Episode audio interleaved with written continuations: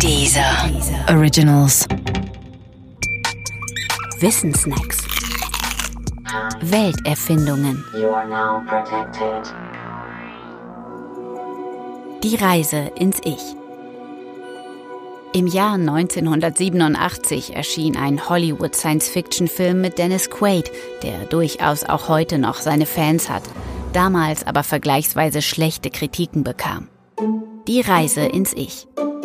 Der Plot dieses Films ist recht einfach. Ein Mensch wird auf Mikrogröße geschrumpft, in ein Mikro-U-Boot gesetzt, um schließlich in den Blutkreislauf eines Kaninchens injiziert zu werden. Dort soll er im Dienste der Wissenschaft unterwegs sein. Doch der Plan misslingt gründlich, denn der Held landet aus Versehen nicht im Kaninchen, sondern im Körper eines Hypochonders. Der Rest ist Hollywood-Komödie, auf den sich dann die Kritiken gründen. Schiebt man diese Kritiken einmal beiseite, dann bleibt eine respektable Grundidee übrig. Sie ist aus heutiger Sicht Science Fiction im besten Sinn, wenn auch im Jahr 1987 nicht neu.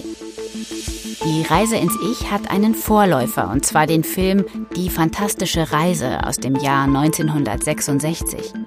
Darin geht es um eine Gruppe, die auch per U-Boot und Schrumpfung in einen Menschen injiziert wird. Ihr Auftrag ist ein therapeutischer.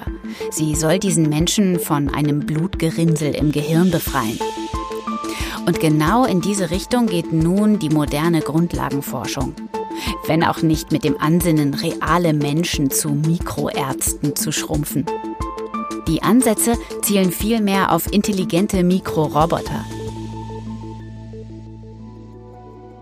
Angedacht ist, Mikroroboter zu bauen, die im menschlichen Körper ganz allein und gezielt ihren Weg zu Tumorzellen finden.